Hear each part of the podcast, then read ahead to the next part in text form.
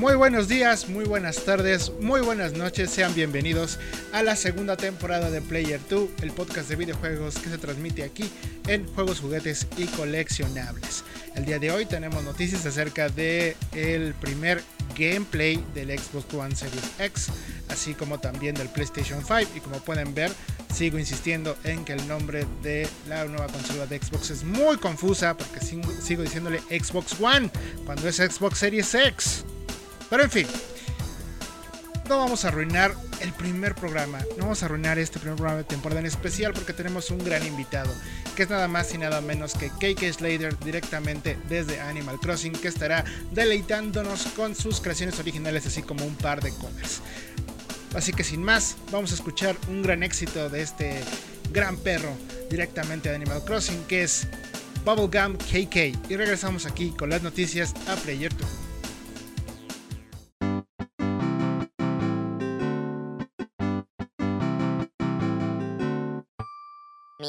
O kwe o o Nami nami na o Na na o o kwe o o Na o o nami na o O o nami mi Mi nami kwe o Na na nami o na Kwe kwe kwe mi na o Na kwe o mi o mi o Mi kwe mi kwe na na na na o o mi o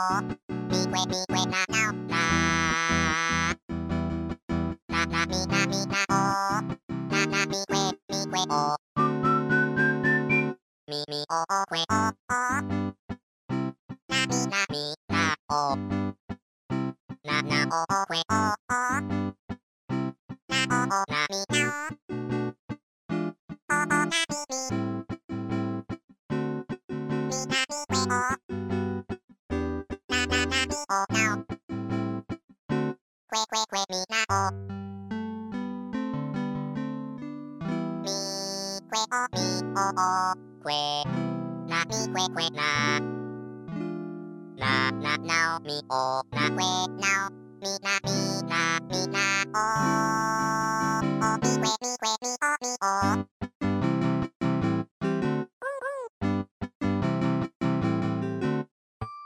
o mi kwe mi kwe na na na na na mi na mi na o na na mi kwe mi kwe o mi mi o o kwe o o na mi na mi na o na na o o kwe o o na o o na mi na o o o na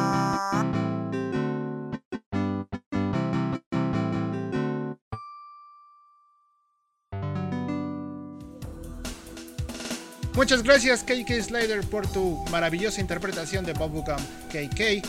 Y ahora sí vamos a empezar con las noticias de la semana y también cubriendo un poquito de ese descanso que tuvimos entre temporadas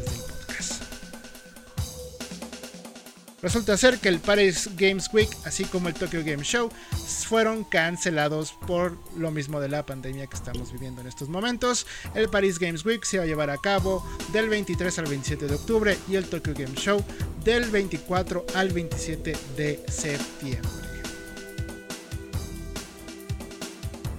EVO Online van a ser 5 fines de semana de torneos de juegos de pelea con exhibiciones especiales así como contenido del que estaba planeado del Evo 2020, excluyendo títulos como Super Smash Bros.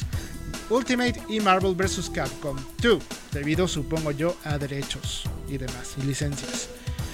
Adicionalmente, Evo Online tendrá cuatro torneos online totalmente abiertos para cualquier persona, que son Mortal Kombat 11, Killer Instinct, Then Fighting Hurts, Schoolgirl Second Encore y más. Los torneos se llevarán a cabo del 4 de julio al 2 de agosto. Y hablando de Mortal Kombat, Mortal Kombat 11 tendrá una nueva expansión para su modo de historia llamado Aftermath, que además tendrá tres personajes nuevos, Shiva, Fujin y Robocop Además, con esta actualización, de manera gratuita se agregarán los tan recordados Friendship, movimientos finales generalmente de humor, así como fatalities de escenarios, es decir, ejecuciones que dependen del el stage en el que estés peleando, como la clásica piscina de ácido. El paquete completo tiene un precio de 40 dólares y estará disponible desde el 26 de mayo.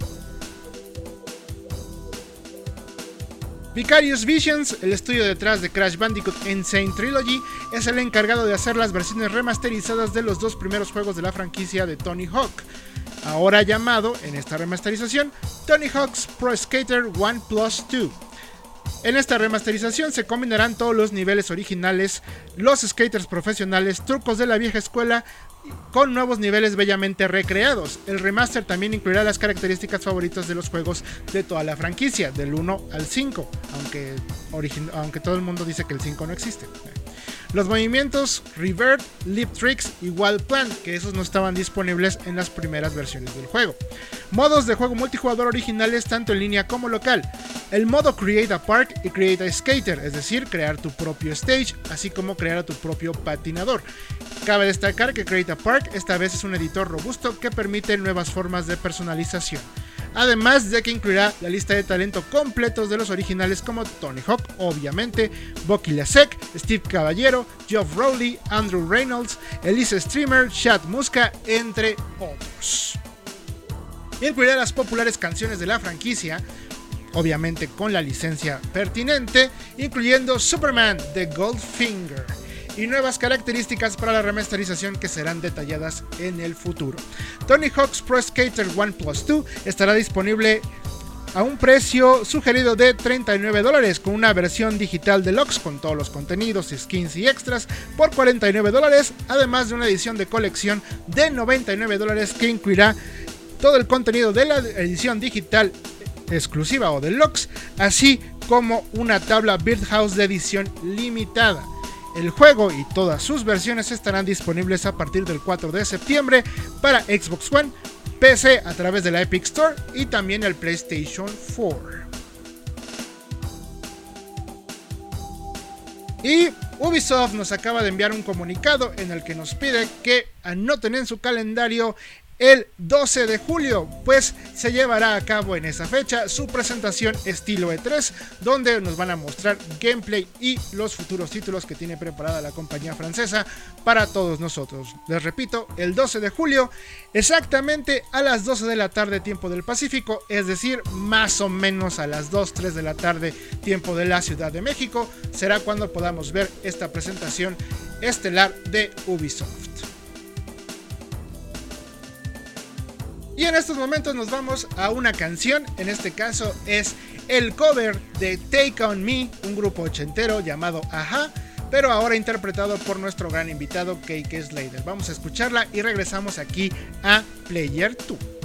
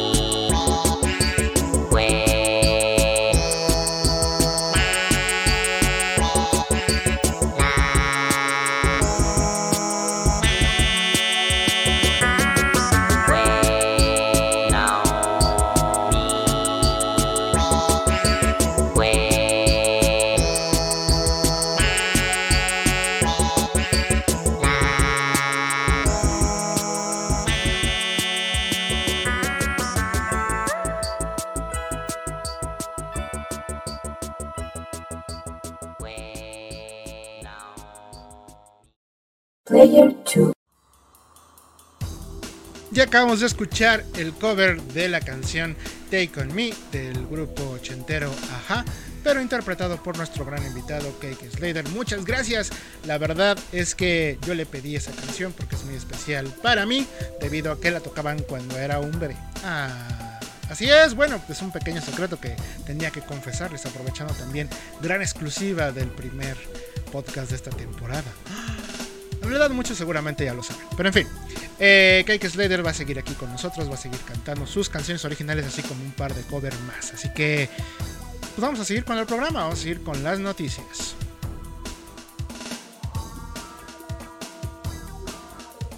Guilty Gear Stripe ha sido retrasado hasta principios del 2021 debido a la pandemia COVID, del COVID-19 que estamos viviendo en estos momentos. Eh, la compañía, es decir, Arc System Works, se ha disculpado con todos los fans que esperaban este juego para finales de este año, pero pues debido a complicaciones de trabajo desde casa, así como otras cosas, han decidido mejor retrasarlo hasta principios del 2021. Y vamos con ya las noticias más rimbombantes de la semana eh, y de la semana pasada, de hecho, que pues Xbox, Microsoft tuvo a bien presentar el Xbox Series X Gameplay Reveal, es decir, la revelación de gameplay de Xbox Series X, de cómo se iba a ver, de cómo se va a jugar. Y pues presentaron los siguientes juegos. Bright Memory Infinite, juego de origen chino desarrollado por una sola persona, que de hecho ya está disponible su primera parte en PC. Si lo quieren jugar y probar, pues pueden. Si les gustó el tráiler que se presentó en esta revelación de gameplay, pueden pues disfrutarlo ahora en PC ya está, al menos el primer capítulo. Ahorita voy a explicar en editorial cómo está ese asunto con Bright Memory Infinite. Que sí se ve prometedor, o al menos se veía prometedor hace dos años. Ups, perdón. Dirt 5, este juego de carreras de rally de Codemasters, también estará en el Xbox Series X. Scorn, este título que fue presentado ya hace un par de años, de hecho fue presentado junto con Agony y pues como que chocaban las mismas, porque tenían las mismas como temáticas medio sexosas, medio subidas de tono, medio sangrientas, medio de terror, medio del infierno. Pero eh, Agony un poquito más eh, grotesco. Y Scorn, pues basado mucho o inspirado, homenajeando a H.R. Geiger, que es el diseñador de Alien, ¿no? Chorus o Curves que es este juego como de naves que fue presentado también en, esta, en esta presentación. Vampire the Masquerade Bloodlines 2, que es la secuela de un juego muy, muy querido por los fans de la franquicia de Vampire, que es este Bloodlines es un juego de mundo abierto en donde básicamente, como en el juego de rol de mesa, tomas eh, parte de una de las tantas razas de vampiros y pues llevas a cabo ciertas misiones para que tu raza o tu estirpe sea la que gane el control sobre el territorio vampiresco. Call of the Sea, que es un nuevo juego de aventuras eh, muy bonito, que se parece mucho a, ¿Cómo se llama? La película de Del Toro. Eh, la forma del agua. Casi, casi. Pero a lo mejor estoy yo exagerando. The Ascent, que es un juego de como de estrategia, vista isométrica. Eh, se ve bastante bien gráficamente. ¿eh? The Ascent se ve muy interesante por la cuestión gráfica. The Medium, que es de, Blob Studios o Bloop Studios, que es este. Ah, los que hicieron The Observer, los que han hecho Layers of Fear, que son estas aventuras muy muy preplaneadas, muy muy muy pues sí, vaya, son de estas aventuras donde es point and click básicamente. En este caso le agregan la opción de caminar, ¿no? Pero realmente son point and click, tanto Layers of Fear como The Observer. Bueno, ahora tienen The Medium, que es sobre una mujer que es un medium, es decir, que se puede comunicar con el, eh, con el mundo de los muertos y de hecho físicamente puede viajar entre estos dos mundos, que es lo que se alcanza a ver en el trailer de presentación. Algo destacable es de que cuenta con la música del hijo pródigo de la condesa, es decir, Akira Yamaoka. Second Extinction es el primer juego de acción desarrollado por uno de estos nuevos estudios que Avalanche eh, está haciendo. Avalanche, ustedes lo reconocerán por haber hecho muchos proyectos con Disney, con Disney Game Studios. Ahora siendo socios de ID Software y de Bethesda. Eh, hicieron eh, Rage 2, que como les digo, el combate era una maravilla. Y el diseño de mapas era horrible, pero el combate era una maravilla. Así que The Second Extinction, que es un juego de disparos con dinosaurios, si tiene el combate que los de Avalanche lograron hacer en The Rage 2, miren, Scarlet Nexus, que es un juego de Bandai Namco, que pues es anime. Es un juego de acción de anime, básicamente. Y la gran revelación de la noche de Xbox. El gameplay de Assassin's Creed Valhalla. Y ya. Ahorita hablamos de eso. Em, la mayoría de estos títulos tenía el logo de... Em, mejorado para Xbox, Xbox Series X, lo que significa Series, Series X, que lo que significa que en teoría muchos de estos títulos iban a terminar saliendo en Xbox One y en PlayStation 4 y en todas las consolas de generación actual, pero que al menos en Xbox Series X Microsoft está confirmándonos que se van a ver mucho mejor, que van a correr a un frame rate mayor y a una resolución mayor. ¿Será cierto o no? Pues no lo sabemos y eso lo vamos a discutir en editorial ahorita en unos segundos, no se preocupen. Y bueno, vámonos ahora con el otro lado de la acera, que es el PlayStation 5. Resulta ser que se filtró la fecha de lanzamiento del PlayStation 5, que era para octubre del 2020, a través de una mal redactada bolsa de trabajo o un post en una bolsa de trabajo que se pedía que el proyecto iba a cubrir de tal fecha, seguramente la actual, hasta octubre del, 2020 para el lanzamiento del PlayStation 5. Entonces toda la gente que tradujo mal del japonés la nota o el post de, de, la bolsa de trabajo, que incluso pues la verdad estaba mal redactada, pues creyeron que el PlayStation 5 va a salir en octubre del 2020. No, no va a salir. Sony salió a aclarar que eso no va a ocurrir que sí sigue planteado para finales de este año, pero no en octubre. Esto último ya fue re, re, re, re confirmado a través de la llamada de inversionistas que tuvo Sony. Eh, donde además de presumir las altas, muy altas ventas del PlayStation 4 y del software en PlayStation 4, también dijo que a pesar de que algunos factores como que sus empleados estén trabajando desde lejos, restricciones internacionales de viajes, incluso problemas en, la calificación o el control de calidad en las líneas de producción,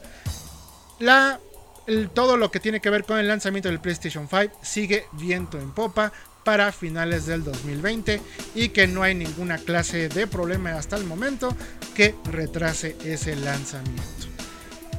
Bien lo dijo PlayStation, bien dijeron los rumores que PlayStation 5 iba para este año, siempre y cuando Microsoft no se echara para atrás. Y pues como Microsoft, ellos sí, desde el día 1 dijeron finales 2020 y no hay, no hay marcha para atrás, pues también Sony, finales del 2020, lanzará su consola PlayStation 5.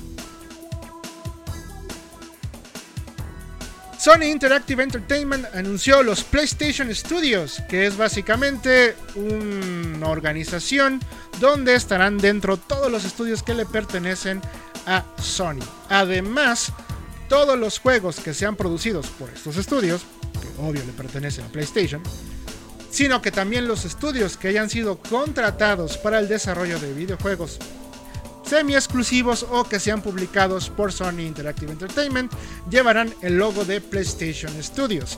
Así que seguramente la secuela de Horizon Zero Dawn, el siguiente Spider-Man, el siguiente God of War ya traerán este logo de PlayStation Studios. Cabe destacar que esta es una como oficialización de lo que ya se tenía con los PlayStation Worldwide Studios. Y básicamente lo que están haciendo es ponerle un sellito. Los Worldwide Studios sigue, no, siguen existiendo, pero yo creo que todas las funciones de, de Worldwide van a pasar ahora a PlayStation Studios. Aunque tal vez, tal vez nada más sea como la marca o el sello que tenga que tengan los juegos de PlayStation. Que ya sabemos que a Sony le encanta ponerle nombre a sus marcas, aunque nadie se los haya pedido. Pero en esta ocasión, pues también como poniéndose a tono de, de en su momento el sello de calidad de Nintendo o más, recientemente los, Micros, los Xbox Studios, pues ahora PlayStation también tiene sus propios estudios dedicados. Y el día 14 de mayo del 2020 fue presentado la, pues ahora sí de lleno, Ghost of Tsushima en un State of Play especial, en el cual vemos cómo vas a explorar esta isla, cómo vas a combatir, ya sea de modo samurai o en modo ghost. El modo samurai es el modo donde vas dando espadazos e incluso puedes tener duelos dedicados que son un poquito más cinemáticos. El combate se basa mucho en, en el reflejar los ataques, es decir, en el parry de los ataques. Aunque también hay espadazos a lo loco si tú quieres hacerlo. Pero obviamente estos duelos cinemáticos tienen que ser resueltos con parry para tener esa atmósfera de película de Kurosawa mucho, que quiere conservar Ghost of Tsushima. El modo Ghost es el modo como asesino, el modo ninja que va a tener Jin, el protagonista, en donde vas a utilizar pues bombas de humo, eh, fuegos artificiales para distraer al enemigo y matarlo en el instante.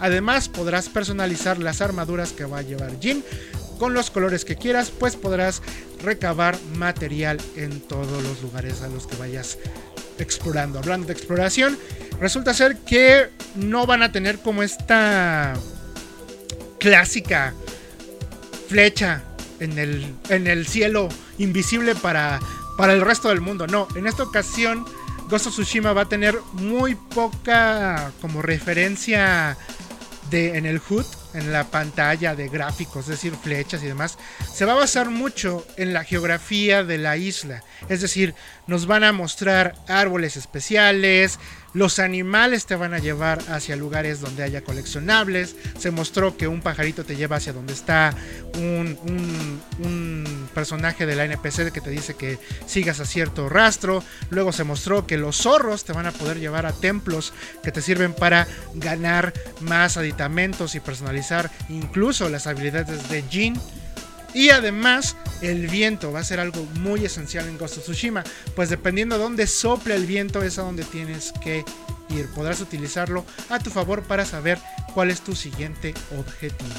Además, va a contar obviamente con el track de voz japonés desde el día 1 y el modo Samurai Cinema. Que va a tener, insisto, como ya lo dije en la parte del combate samurai, va a tener esta onda muy de Kurosawa, del, cineasta japonés Kurosawa, de blanco y negro, eh, líneas negras arriba y abajo, mucho viento, etcétera, para que los combates y todo el juego se vea y luzca como las películas de samurai de hace mucho, mucho tiempo. Ghost Tsushima está planeado para salir para el PlayStation 4 en el mes de julio. Y durante el primer evento de The Summer Game Fest 2020 Jeff Kigley, evento donde se van a dar pues, los anuncios que estaban planeados para el E3, sinceramente, fue presentado el nuevo Unreal Engine 5 de Epic Games con el demo llamado Lumen in the Land of Nanite, corriendo en un kit de desarrollo del PlayStation 5. El nombre del demo hace alusión a las nuevas tecnologías que se muestran del nuevo motor de esta demostración, en esta demostración, es decir, del Unreal Engine 5. Nanite y Lumen Nanite es un sistema de virtualización y escalado de geometría micropoligonal. Es decir, básicamente va a permitir que los artistas puedan importar recursos, ya sean esculturas, objetos y texturas, principalmente en 3D, más complejos, incluso directamente de las librerías que se utilizan para las películas de Hollywood de cine, es decir, texturas en más arriba de 8K. Incluso en el demo se hace alusión que las piedras que estaba, estabas viendo que caían y que estaban en el suelo tenían texturas de 8K, pero renderizadas y adaptadas para que se fuera todo más dinámico. Pero si tú acercas la cámara hacia esa piedra, va a volverse a escalar para que la veas a todo detalle.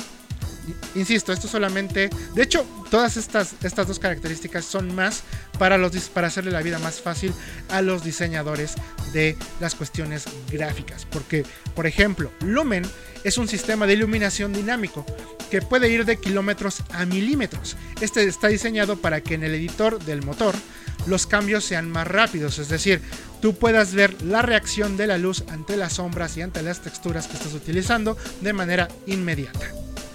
Obviamente eso hace simplemente que la iluminación se vea más padre, pero créanme que como usuarios finales, pues solamente no lo vamos a ver. Va a depender mucho del editor que esté jugando con el motor en este momento. Unreal Engine, siendo uno de los motores más populares, brindará herramientas para que los juegos hechos con la versión 4, que es la actual, sean compatibles con este nuevo motor. El Unreal Engine 5 estará disponible hasta el 2021, con un modo previo para principios del 2021 y ya completamente a la venta y disponible para su uso completo a finales del 2021.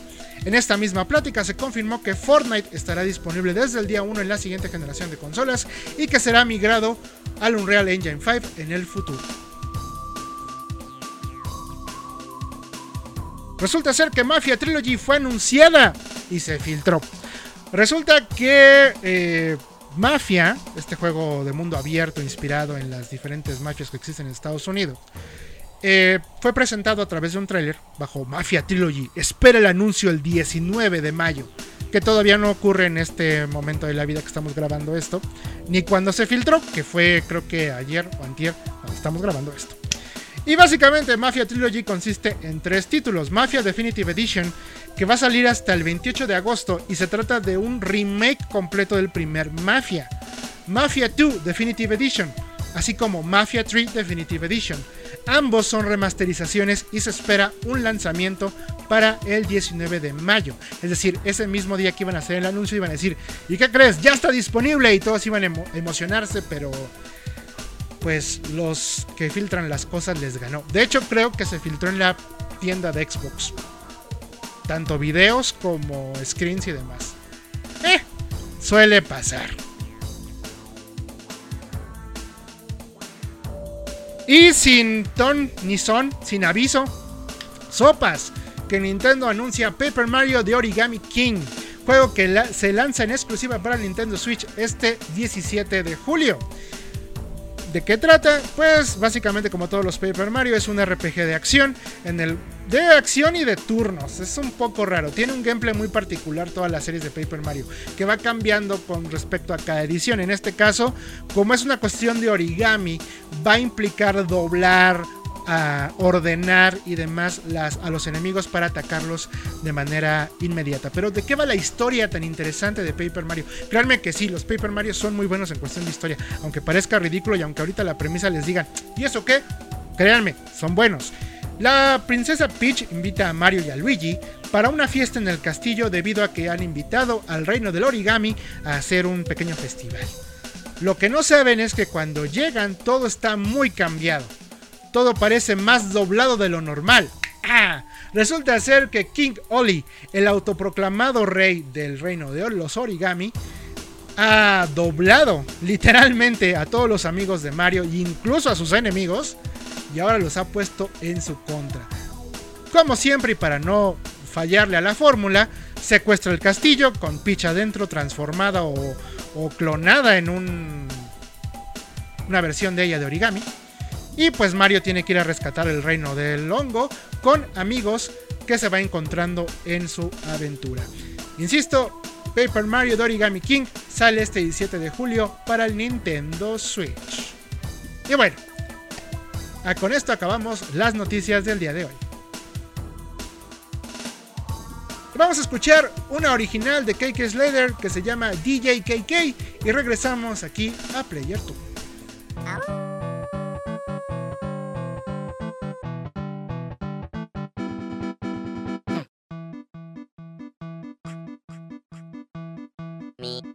Oh oh, oh.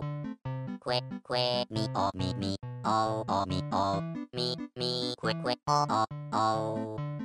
Quick na me quick oh. Me me me. Oh oh me oh me me oh quick oh oh oh me oh me oh. Me me quick me oh oh me now. Me me oh quick oh oh quick oh na me quick oh me me me oh oh me oh me me oh quick oh oh oh me oh me oh me me quick me oh oh me now me me oh quick oh oh quick oh not me quick oh me,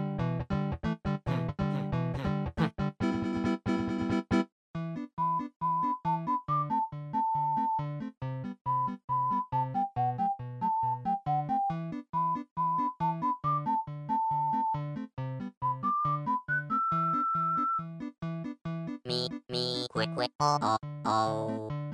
Quick, quick, me, oh, me, me, oh, oh, me, oh. Me, me, quick, quick, oh, oh, oh. Quick, na, me, quick, oh.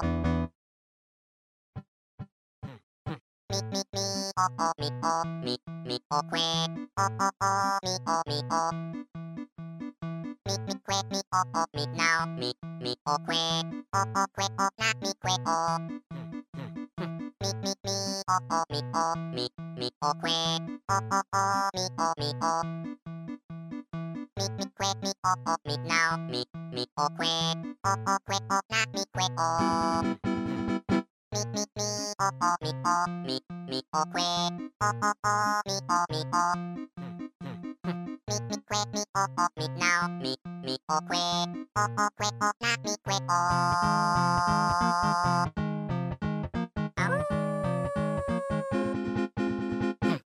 Player 2. Muchas gracias KK por esa increíble interpretación de DJ KK. Eh, wow, está increíble la verdad tener este gran invitado con nosotros en este inicio de temporada. Estoy muy contento. Pero más contento me pondré cuando terminemos con la editorial. Porque ahora sí vengo venenoso. Poquito. Ya les dije, estoy muy harto un poquito de cómo va la nueva generación. Empecemos con editorial. Bueno, rápidamente, cancelaciones. Pues ya sabíamos. La verdad no es sorpresa que todos los eventos se estén cancelando en este momento. Eh, me sorprende que no hayan, en, el caso de Evo, que se canceló la versión presencial y ahora está una versión en línea. Me sorprende que no hayan conseguido todo lo que tiene, tiene que ver con licencias de Super Smash Bros. Ultimate, así como de Marvel vs. Capcom 2 es una lástima. Me imagino que tiene que ver con el formato de presentación, que en este caso es en línea, que a lo mejor sí tienen un par de problemas hacerlo, haciendo los torneos directamente. A lo mejor Nintendo tiene los derechos de hacer presentaciones en línea completamente oficiales, no lo sé. Pero probablemente tenga que ver con eso. Y por eso mismo no vamos a ver a estos dos títulos en los torneos en línea que se van a llevar a cabo de manera oficial. Insisto, del 4 de julio al 2 de agosto. Bueno, en los fines de semana. Eh, Mortal Kombat 11, la verdad es que se ve muy padre Aftermath. Sí, me emociona mucho Robocop. Era uno de mis héroes favoritos de los 80s. Bueno, no, no porque lo haya tenido yo de, siempre, pero en el 5 siempre pasaban sus películas. Me traumó mucho la muerte del primer malo en el Robocop 1.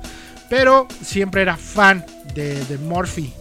Así que, pues la verdad, sí quisiera jugar ya todo el mundo lo cantó, ¿no? Que era el clásico de clásicos, Terminator contra Robocop, que hubo cómic, hubo videojuego, hubo hasta fan-made films acerca de esta pelea.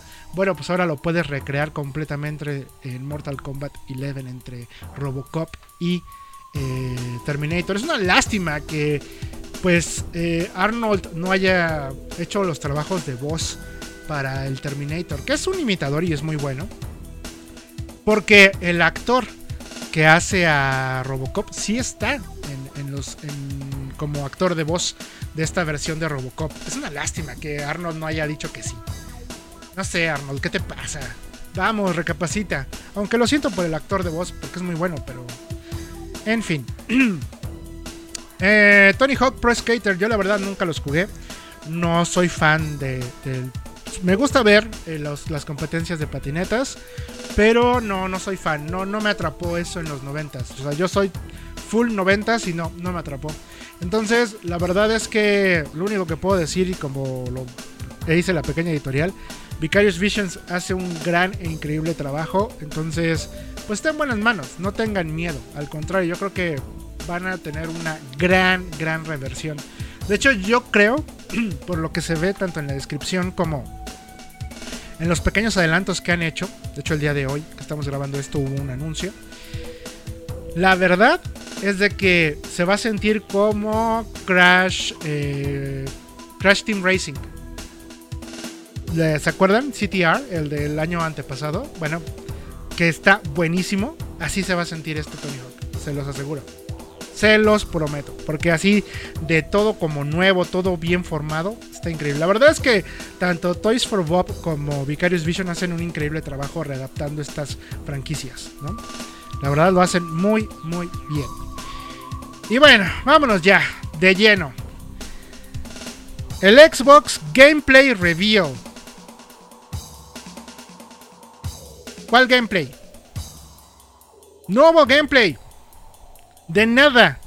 O sea, The Bright Memory Infinite fue gameplay, porque, pero ni siquiera tenía HUD, ni siquiera tenía todas estas dinámicas que tiene el juego, porque ya salió, ya lo vimos. O sea, no era gameplay, era un video preparado para lucir las los diferentes tipos de combate que vas a tener en el juego, que está muy padre. Pero no fue gameplay. De nada fue gameplay, de nada. The Scorn fue un video bastante incómodo, por cierto.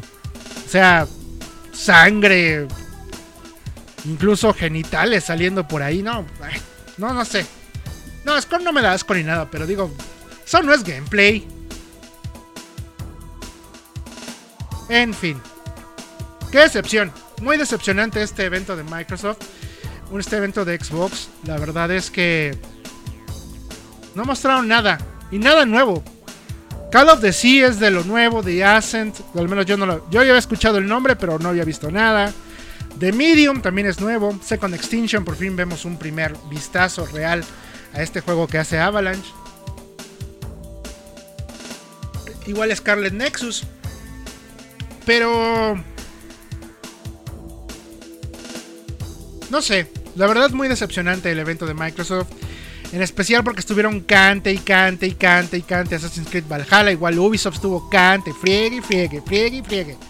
Ahí viene, ¿eh? Ahí viene el gameplay. No te lo esperas, ¿eh? El gameplay.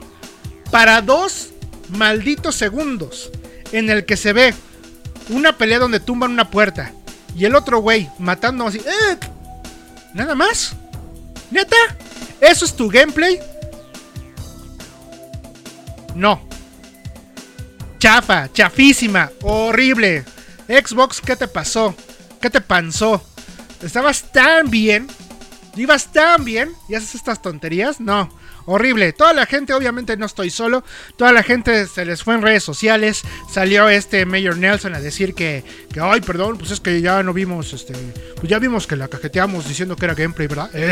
bueno, ya para la próxima va a estar mejor, que creo que ahí viene uno en junio. Así que bueno pues esperen parte de, por cierto, del Microsoft 2020. Y de hecho, el de junio es el que yo realmente sí espero, porque son todos los juegos First Party, es decir, eh, el nuevo eh, el nuevo Hellblade, el, Halo, todos estos juegos que son ya marca Microsoft, lo vamos a ver en el evento de junio. Así que, pero tienes que hacerla bien, o sea, tienes que hacerlo bien Microsoft, porque realmente todo fue decepcionante.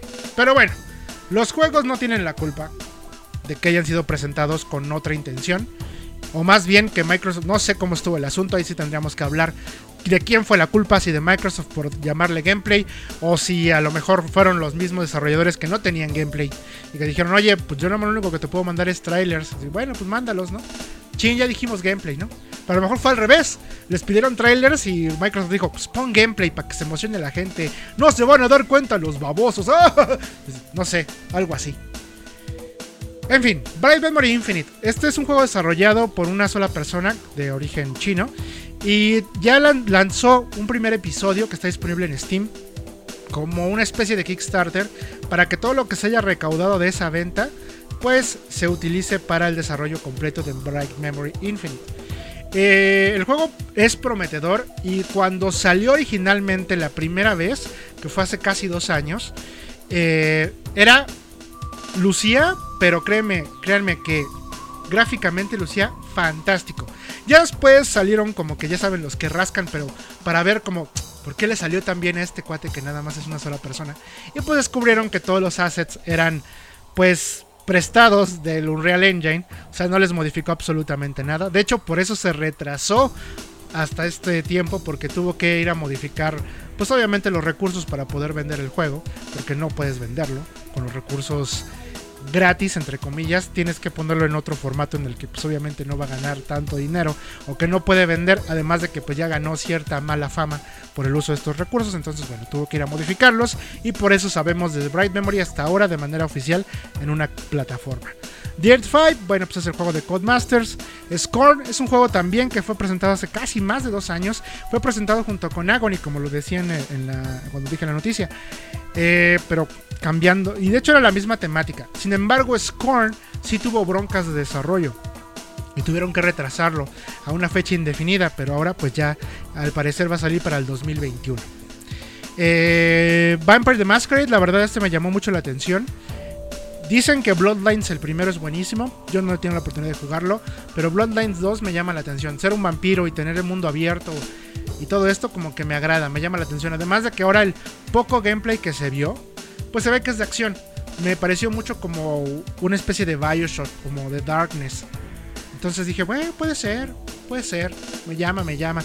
The Ascent, la verdad es que se ve muy bien. Nada más no lo acerques mucho, porque las texturas sí se ven medio degradadas, mal plan. Pero de ahí en fuera luce bien. De Medium con Akira Yamaoka. Está bien. Qué bueno que ya encontró chamba el señor. No, la verdad es que. Pues la verdad es que el soundtrack es lo que me llama más la atención. Y Second Extinction y Scarlet Nexus son juegos que sí quiero jugar. La verdad. Second Extinction porque es un. Es un FPS contra dinosaurios, que eso es lo que nos hacía falta ya, ¿no? Turok, el último Turok, es un juego de estrategia raro, Diego, a lo mejor está bueno, yo no sé. Pero, pero no, no, no, necesitamos balazos, así. Y si, neto, que si es idéntico el combate al que tenían en Rage 2, salvo sea los poderes, ¿no? No, hombre, va a ser una belleza de juego. En serio, se los juro. Rage 2 en combate es divertidísimo. Llegar a los combates es aburrido, eso sí. Pero los combates. Bien. Scarlet Nexus, Devil May Cry, pero en anime, el anime. Está bien, me agrada. Me agrada la idea. Y pues Assassin's Creed Valhalla, pues ya mejor nos esperamos al evento de Ubisoft que va a ser en, el 19 de junio, ¿no? Ya. Eh, ese ni lo pelen, no es cierto. Pues... Eh, no sé, no le ayudó a nadie, ¿eh? No le ayudó a nadie ese evento. Fecha de lanzamiento del PlayStation 5, pues también no manchen. Obviamente no iba a ser en octubre sean un poquito lógicos. No, si no ha mostrado nada, no va a ser para octubre. Si acaso saldrá en diciembre. Punto. Ya. Ni le jueguen ahí. Sobre los First Party Studios que ahora se llaman PlayStation Studios, lo vuelvo a repetir. Eh, Worldwide Studios era como esta parte que le, tocaba administrar a todos los estudios hermanos de Sony. Pues seguramente lo va a seguir haciendo, pero ahora todos ellos van a llevar el sellito de PlayStation Studios. No sé si realmente sea una cosa comercial o una cosa administrativa. No son muy claros en ese aspecto. Insisto, si no, probablemente van a decir después, ¿se acuerdan de Worldwide Studios? Bueno, pues ahora se llaman PlayStation Studios porque es básicamente lo mismo, Aunque en teoría, Worldwide Studios se encargaba, por ejemplo, es que sí, porque incluso ellos se encargaban de los indies de muchos de los latinoamericanos que apoyaron para juegos de realidad virtual y juegos que salieron para el PlayStation Network fueron administrados por Worldwide Studios. Me, así de, eh. Pero en fin, está bonito. Qué bueno, PlayStation, qué bonito. Ghost of Tsushima, State of Play. muy bueno. Sí, sí, sí, sí. Juego de mundo abierto genericón. Sí, o sea, el, gameplay. No, no, que todo se vea genérico. No, no, no. El gameplay. Sí, definitivamente. Se ve así. Al menos estos 15 minutos, 17 minutos. Pero luce muy bonito. Y yo sí le tengo muchas ganas. Le tengo muchas ganas a Ghost of Tsushima. Porque se ve que cumple. En serio, si es la mitad, o sea, si es igual de bueno que Horizon Zero Dawn, que también, pues no, no, en cuestión de mecánicas, no agregaba tantas cosas nuevas, o sea, como al gameplay en general, al, gameplay burdo que tienes que describir en tres palabras, no agregaba mucho. Entonces, pues si hace lo mismo Ghost of Tsushima, igual de bien, con sus pequeños detalles, sus pequeños guiños a su propia temática. En el caso de Horizon era pues cazar dinosaurios mecánicos y en este caso ser un samurái. Yo estoy ahí. Yo ya estoy bien emocionado para el 17 de para el 19 de julio. Y fíjense que yo no planeaba comprarlo, sinceramente. Yo decía, voy a estar muy gastado porque tengo ahí unas monas chinas que a lo mejor salen o no salen en ese tiempo. Y tengo ahí un par de... Eh, bueno, tengo Last of Us Part 2, entonces no, híjole, Ghost of Tsushima, te voy a comprar de algo mucho después. Pero no, ¿eh? Este sí me prendió. Este sí me prendió. Y bueno, primer evento del Summer Game Fest 2020, presentación del Unreal Engine 5. Ok. Como parte de la industria, el Unreal Engine 5 es muy importante porque seguramente esa es la capacidad a la que van a apuntar mucha gente. Pero énfasis en la palabra apuntar. Apuntar. No que lo vayan a lograr. En especial porque Nanite y Lumen son ventajas para el editor. No para el usuario final, no para lo que tú ves. Pero si se veía bien chido. Sí, se ve muy chido. Vayan a ver, por favor, los dos demos anteriores del Unreal Engine 4 uno que se llama The Passenger, The Immigrant, no sé cómo se llama, se llama muy parecido a un nombre de una canción famosa. Vayan a verlo. Y vayan a ver uno que es de un policía espacial, acá tipo Stormtrooper. Díganme si eso lo han logrado las consolas de esta generación. Gracias. Muy bien. Ahí, ahí nos quedamos. Perfecto. Ahora, esto fue presentado en un kit de desarrollo del PlayStation 5. Spoiler y paréntesis, no, no lo han logrado. Bueno, el PlayStation 5 es, como sabemos, una consola con unas características menores al Xbox Series X y por lo tanto también a mucho del cómputo moderno. Sí, va a traer un nuevo mm, chip gráfico, un chip híbrido, eh, más bien una arquitectura híbrida similar a la que se tiene en PC, pero al final del día propietaria y moldeada exclusivamente para cada compañía. Esto implica muchas cosas, además de precio, que ya lo hemos discutido. Implica también que, pues, algunas cosas no luzcan tan bien o siempre sean mejores en el kit de desarrollo que en la versión de producción. Para empezar. Así que no se hypeen demasiado con que así se va a ver el PlayStation 5. Muy probablemente los Estudios First Party si logran esto muy pronto o, algo parecido muy pronto. También va para el caso de, por ejemplo, eh, los estudios de Microsoft, los juegos de Microsoft, que incluso ellos salieron a decir que, por ejemplo, Hellblade está hecho en Unreal Engine 5, por ejemplo, que ya tienen las herramientas de Unreal Engine 5, así como los juegos de PlayStation 5, obviamente. Este. Entonces, es muy probable que sí, los estudios first party lo logren más pronto, entre comillas. Si es que logran hacer todo eso que se vio. Que muy probablemente sí. Pero yo tendría mis reservas. Ahora, los juegos third party, los que todos vamos a comprar de primera mano, no. Así que no se hypeen porque si no van a tener un mal momento, se van a enojar, van a echar pestes en redes sociales, van a ponerse muy tóxicos. No, no se hypeen. Este es un demo. Sí, interactivo y las calzones de no sé quién. Pero es un demo, está controlado, está planeado para lucir así. Y aún así, mucha gente que se clava y que les digo que son los que se ponen a rascar de todo, encontraron stuttering. Yo creí que era mal, mi mala impresión o parte, un error en la transmisión de Jeff Kigley. No, tiene stuttering.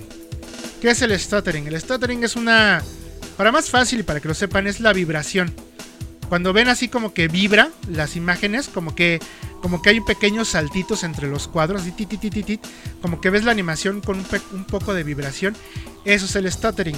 Y sí, tenía stuttering muy leve, en, algunas partes muy específicas, pero sí lo tenía. Yo noté un poco y dije, ah, debe ser algo malo con la transmisión. Pero gente que, insisto, se pone a rascarle, ya lo encontró. Y tienen ahí evidencias en video y demás. Así que, insisto, por eso mismo, aguas con los números, aguas con este tipo de cosas. Sí, la verdad es que un Real Engine 5 es muy importante porque eso es lo que se van a utilizar y por lo tanto lo que nosotros vemos es a lo que quieren apuntar todos los siguientes, todos los desarrolladores para la calidad de videojuegos de manera visual. Pero de ahí a que lo logren hay un trecho bastante considerable. En fin. últimamente, nada más por último, para terminar la editorial del día de hoy, Paper Mario de Origami King. Eh, todos los juegos de Paper Mario son muy buenos. Totalmente recomendados. Todos, todos, todos, todos. Incluso hasta el feo del Wii U es bueno. Así les digo. Que es el que dicen que todo está bien feo, que no sé qué tanto. Todos están buenos. Todos. 3DS, todos, todos son buenos Paper Mario. En serio. Esa saga tiene joyas. Joyas, joyas, joyas. Yo el último que jugué fue The Thousand Year Door. Y es una belleza de historia, de personajes, de chistes. Vaya, Princess Peach, que es un personaje muy subdesarrollado porque pues, es la que siempre secuestran y todo lo demás. En ese juego de A Thousand Year Door, le dan así como su propia personalidad, todo, todo, todo, todo, que no se veía hasta ese entonces. O sea, en serio, en ese juego, Princess Peach rulea muy cañón. A pesar de que en efecto la vuelven a secuestrar. Pero hay un tema que no les quiero spoilear por si nunca lo han jugado. Que lo recomiendo muchísimo a Thousand Year Door. Que salió para Wii U adaptado y originalmente para GameCube. Jueguenlo. Maravilloso juego. En serio. Totalmente recomendado. Y bueno, ya se está listando nuestro invitado que es KK, está ya afinando su guitarra, me parece que ya acabó, ya, ya, ya acabó, ya está listo para... ¡Ay, a poco! Pues resulta ser que nos va a tocar una canción que es un meme muy reciente en la aplicación NukTok. Eh, aunque aquí pues ya pasó de moda hace mucho tiempo. Pero hace mucho tiempo ya aquí ni la pelamos. Fue como de principios del año pasado. Pero Talk apenas es nueva. No voy a hacer quedar mal al invitado. Así que bueno, vamos a escuchar esta canción de un meme muy, muy reciente. Sí. África, de Toto. Y regresamos aquí a Player 2.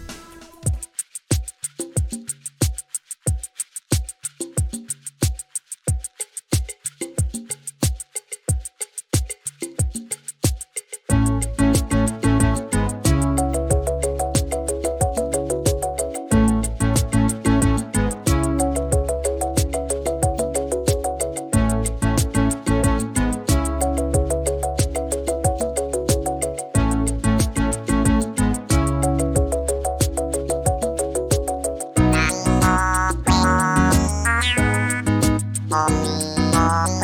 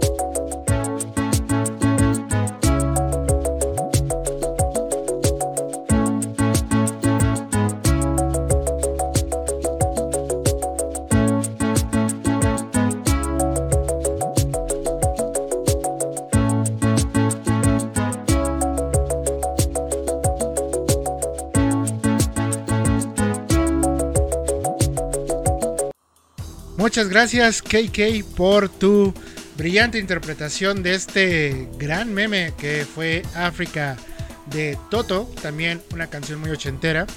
Eh, en esta ocasión, bueno, esa, selección fue porque es un gran meme en Nuktok, en la aplicación Nuktok, sí. No, yo, yo todavía no la compro, no, no me alcanzan mis millas. No. Ok, sí. Sí, sí, sí, yo te agrego, yo te agrego. Este, bueno, eh, todavía va a estar Cake Slayer un ratito con nosotros. No sin antes ir a la reseña, en este caso, de Ensenkei Girls Fighters en su reedición para el Nintendo Switch. Pues eh, gracias a SNK eh, y su representación aquí en, Latinoamérica, que nos dio un código para la reseña de este juego, que es SNK Girls Fighters, que es este juego del año 2000, 2000 y cachito, que pues la verdad es una curiosidad para los fans de King of Fighters y en general de las franquicias de SNK. ¿Por qué digo curiosidad? Porque no es un juego en serio de peleas, es un juego como de broma. Al final del día eh, son animaciones chibi de las peleadoras más famosas de estas de las franquicias Samurai Showdown, de, de la The Art of Fighting, de Fatal Fury y obviamente King of Fighters. Eh, la verdad es que es un juego que busca ser humorístico en todos los sentidos. Puedes utilizar ítems que son como, pues, maquillaje, tatuajes, cosas muy kawaii para poder eh, influenciar en tu pelea. Te da más, más, más salud, mayor ataque, mayor rango, más, más poder de energía para hacer tus, tus quintos. Y la verdad está bien bonito. Yo no, tuve la oportunidad de jugar el original que fue para el Neo Geo Pocket.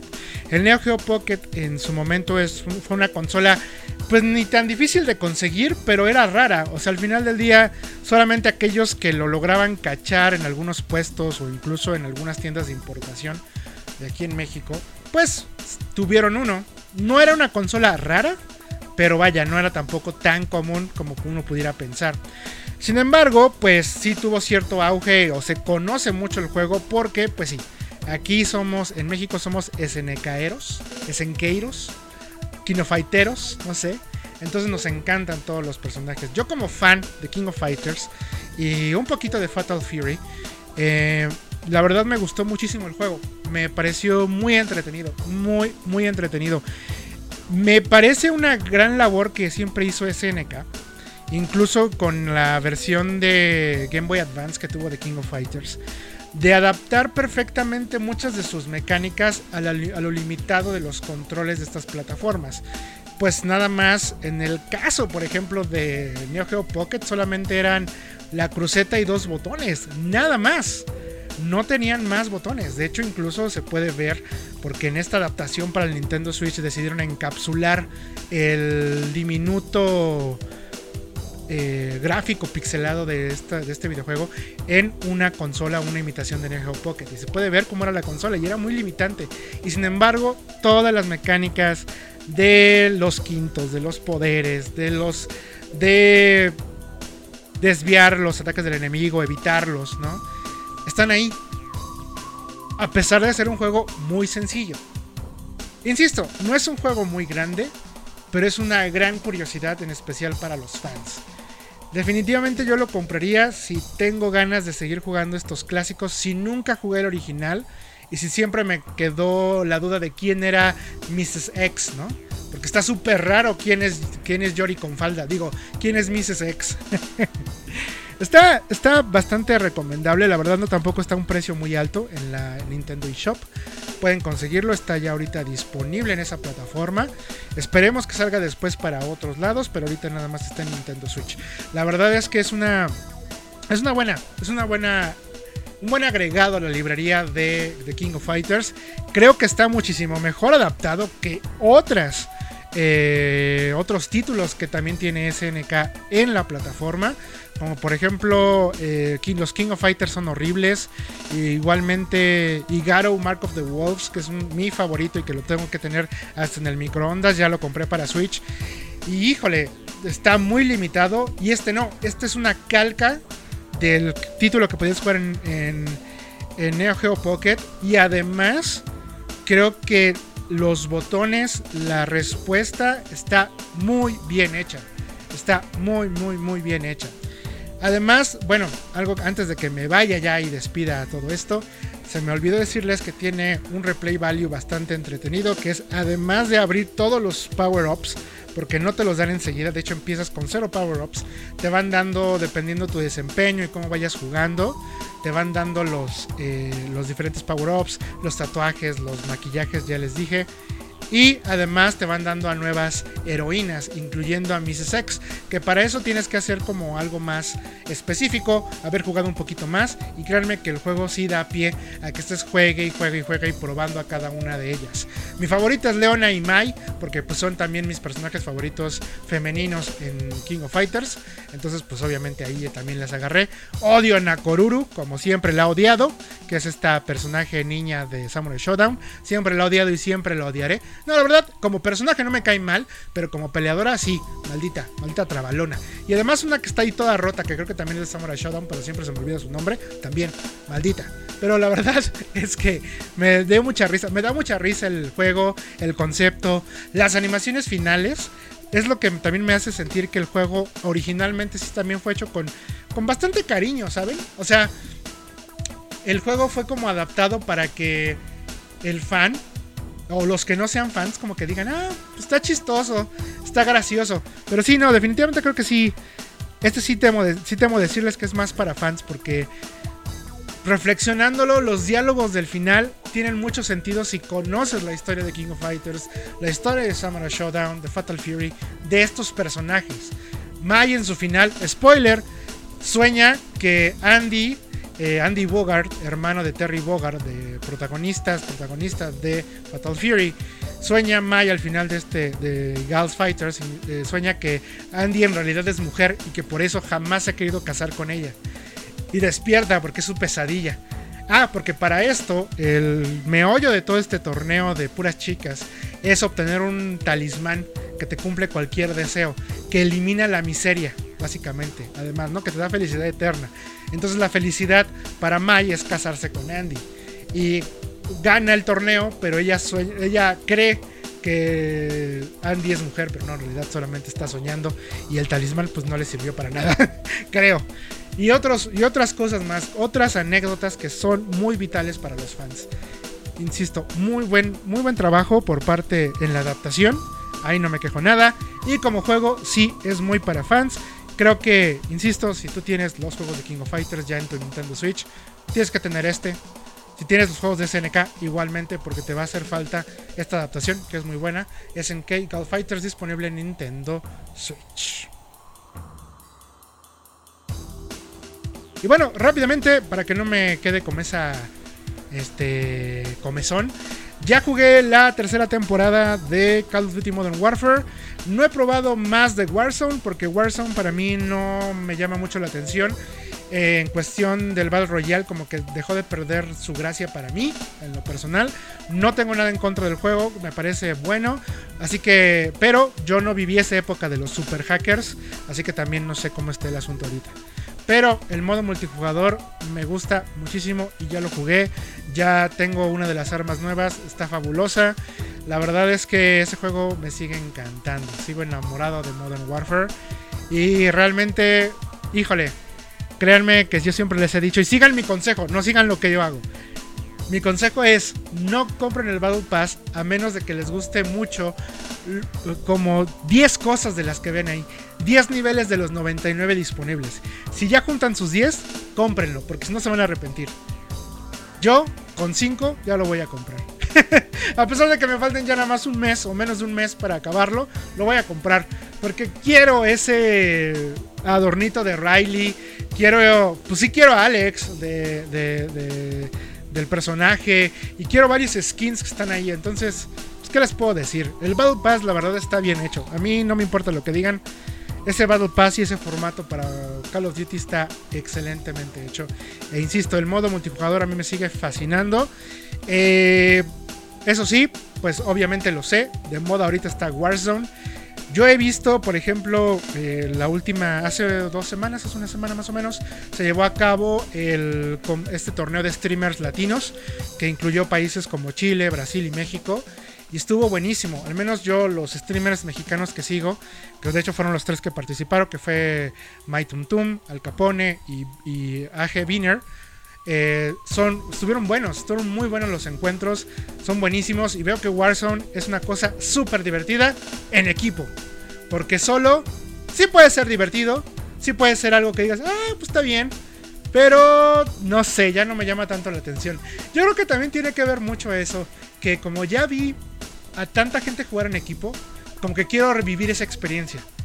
Desgraciadamente, todos mis amigos pues, no juegan Warzone, no quieren jugarlo, entonces ahí estaré solito. Pero divertido en el modo multijugador. En fin, ese es mi update de Call of Duty Modern, Warfare.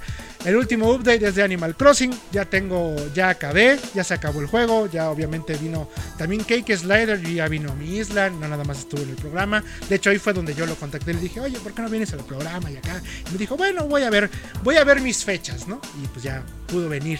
Con todo y coronavirus pudo venir. Pero como es perrito, pues no contagia a nadie, ¿no? este, ya tengo mi isla más o menos armada. Todavía me falta obviamente mucho porque nunca acabas en Animal Crossing. Lo único que sí me ha disgustado mucho es el maldito de Flick. El mal, la maldita lagartija esa ya no viene a mi isla y yo le tengo que vender muchos insectos. Y no ha venido. Y no ha venido la desgraciada. ¿Cómo voy a hacerle?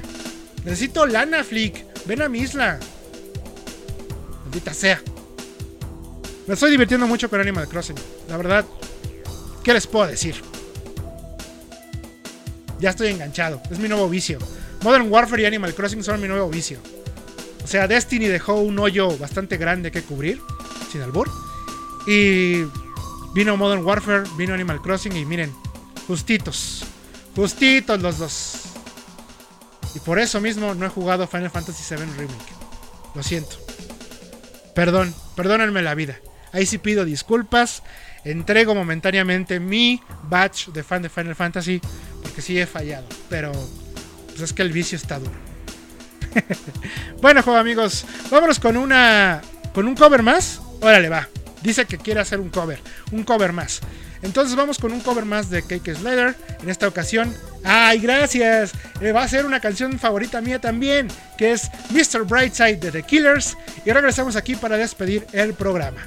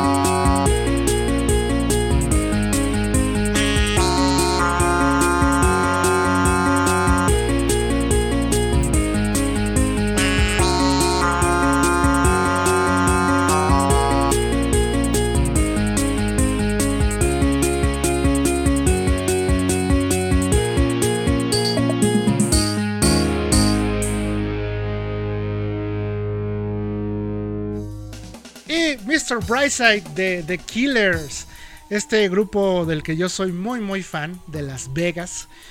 Gran, gran, gran canción Mr. Brightside, es mi canción favorita de esta banda.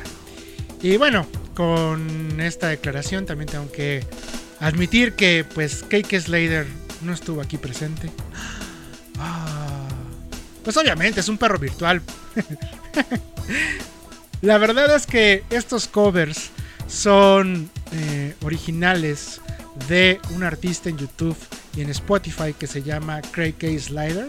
Cray K. Slider, del cual encontrarán sus redes y cómo ver ese contenido increíble, por cierto, en las descripciones de en donde sale este podcast, que es Spotify, YouTube, Google Podcast, Breaker, Anchor, ahí los van a poder encontrar. También próximamente iBox, ahí tarda un poquito más en subir, pero ahí estaremos también. Podrán encontrar los detalles de este artista, el cual recomiendo muchísimo y la verdad tiene covers más increíbles. Esto solamente fue una muestra de lo que él hace. Obviamente las demás canciones, hay un, hubo un par de canciones que sí son originales de KK Slater, que las pueden encontrar dentro del soundtrack de Animal Crossing, como la que va a cerrar ya, ahora sí, de manera magna, esta primera emisión de la segunda temporada de Player 2, que es Welcome Horizons, el tema principal de Animal Crossing New Horizon. Yo soy Eduardo Ramírez, nos estamos viendo y escuchando la siguiente semana en el podcast de Player 2, así también como los espero en los martes, jueves y ahora sábados de gameplay en directo, martes y jueves, 9 y media de la noche y el día sábado en la tardecita estaremos jugando también videojuegos aquí en Juegos Juegos y Coleccionables. Los espero, nos vemos la siguiente semana. Welcome Horizons de Cake Slater, tema principal de Animal Crossing New Horizons. Bye.